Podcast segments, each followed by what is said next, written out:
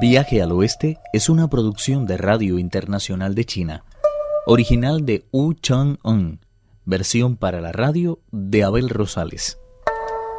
Primera parte. El peregrino no se detuvo mucho en la contemplación del hermoso paisaje del archipiélago de Penglai. Adentrándose enseguida en él, se topó con tres ancianos que estaban jugando al ajedrez a la sombra de unos pinos junto a la boca de la caverna de la nube blanca. Uno de ellos, la estrella de la longevidad, estaba en realidad mirando cómo jugaban los otros dos, la estrella de las bendiciones y la estrella de la riqueza.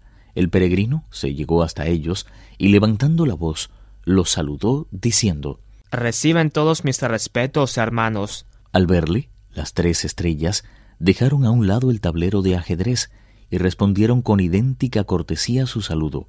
La estrella de la longevidad dijo He oído decir que has abandonado el taoísmo en favor del budismo y que te has convertido en el protector de monje Tang en su largo viaje hacia el paraíso occidental en busca de las escrituras. Por cierto, me figuro que han llegado ya a las altas montañas. Con mucha diplomacia, el rey mono explicó. A decir verdad, a mitad de camino me he topado con un pequeño obstáculo y he decidido solicitar la colaboración de ustedes para resolverlo. No sé de todas formas si estarán dispuestos a ayudarme.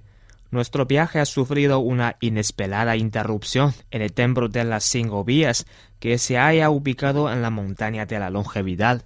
El templo de las cinco vías es la morada de gran inmortal Chen Yuan. ¿No será que has comido sin permiso sus frutos de Song? Los he comido todos. Mirándolo bien, no eran tan valiosos, ¿no le parece? ¡Qué mono más loco!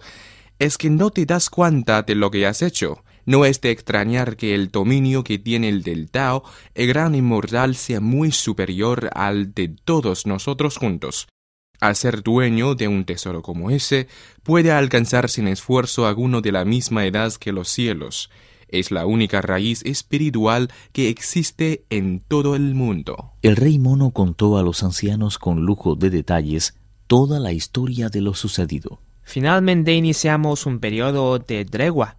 Fue entonces cuando recordé el dicho que reza la curación procede de los océanos y decidí venir a hacerles una visita a ese lugar tan encantador en el que tienen la suerte de habitar.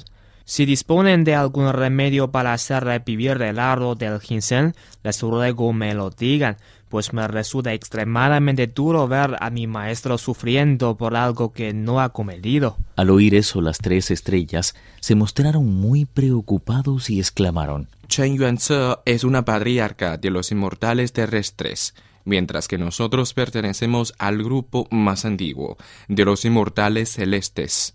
¿Cómo piensas liberarte de la inevitable venganza de gran inmortal si hubieras dado muerte a un animal, o a un pájaro, o a un insecto, o a un simple pez?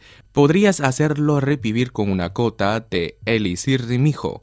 El árbol de Tinsang, por el contrario, es la raíz de todas las plantas sagradas. ¿Cómo vas a restañar sus heridas si no hay nada superior a él? Simplemente no tiene curación. Cuando el peregrino oyó que no había curación posible, frunció el ceño y apretó los dientes. Que no haya curación aquí no quiere decir que no exista en otra parte. No me importaría ir al lugar que fuera en busca de ese remedio. Para mí no supone esfuerzo alguno llegarme hasta el extremo mismo del océano o recorrer de cabo a rabo los treinta y seis cielos. Lo que ocurre es que el monje Tang no es muy magnánimo, que digamos, y solo me ha concedido un plazo de tres días.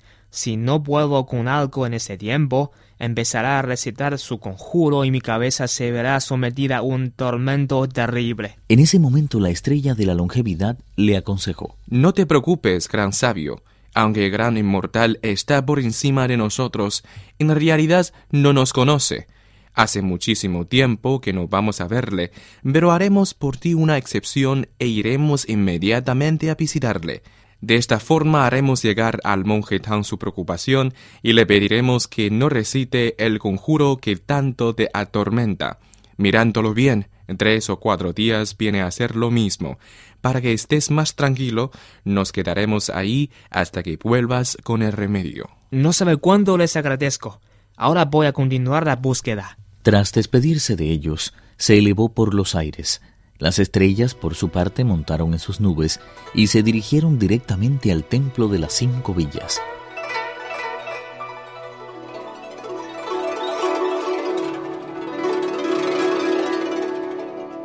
El monasterio parecía sumido en una gran actividad. Todos los inmortales levantaron la cabeza cuando en lo alto se escucharon los gruñidos de las garzas anunciando la llegada de los tres ancianos. Una luz de buenos augurios se extendió por doquier, mientras el aire se llenaba de un penetrante aroma. Las nubes, en las que viajaban tan ilustres visitantes, adquirieron un vivísimo fulgor que desdibujó la pureza del plumaje de las garzas. Los inmortales flotaban en el aire, sostenidos por una espesa neblina que de alguna forma recordaba los pétalos. Por encima de sus cabezas revoloteaban bandadas de fénix verdes y rojos. De sus amplias mangas surgía una brisa aromatizada que enseguida se extendió por toda la tierra. Una alegría indescriptible manaba de sus báculos que, más que ramas, parecían dragones suspendidos en el aire. Así eran los habitantes de las tres islas y los diez islotes. A menudo descendían a la tierra a ofrecer sus favores a los inmortales y a multiplicar por cien la felicidad de los hombres. De esta forma, a lo largo y ancho del mundo florecían la dicha y la riqueza. Los tres se llegaron hasta el salón principal del templo y al instante todo se vio invadido de una calma y una paz imperecederas.